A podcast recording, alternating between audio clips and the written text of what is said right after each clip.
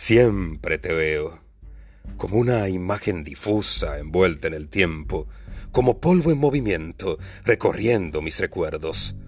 Un velo fantasma manchando de alegría las noches furtivas ocultas en una botella de vino.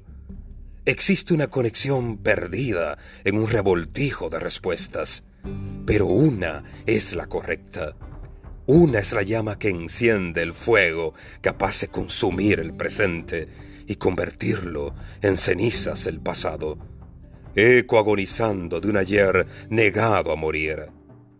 Me aproximo lámpara en mano, atraído por el jadeo desesperado que escucho en la otra habitación.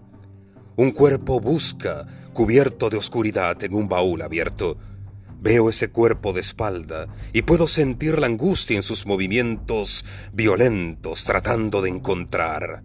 Toda búsqueda es desesperante, pero más lo es cuando en ella está en juego la vida misma.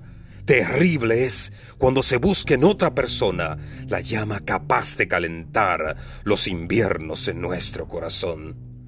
No sabía quién era, ni cómo llegó ahí, solo sentía su soledad y el desenfreno con el cual indagaba dentro de ese baúl. Lentamente me aproximé a ellos, al baúl abierto y al cuerpo de espaldas expuesto a una búsqueda mortal en medio de la oscuridad.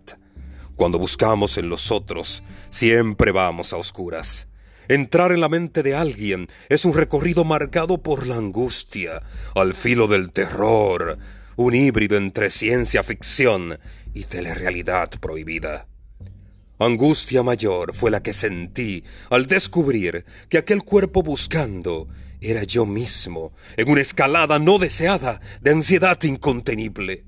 Yo mismo buscando en tu mente algún recuerdo de mí, un dolor extrañado, un momento nostálgico que te hiciera dudar de tu seguridad y te arrojara a mis brazos. Pero buscar en la mente de alguien es como caminar a oscuras. Es arriesgarse en luna llena en medio de un bosque lleno de peligros. Te aseguro que buscaba yo algo que te conectara conmigo, algo que te negara a vivir sin mí. Esperaba encontrar por lo menos un hilo fantasma.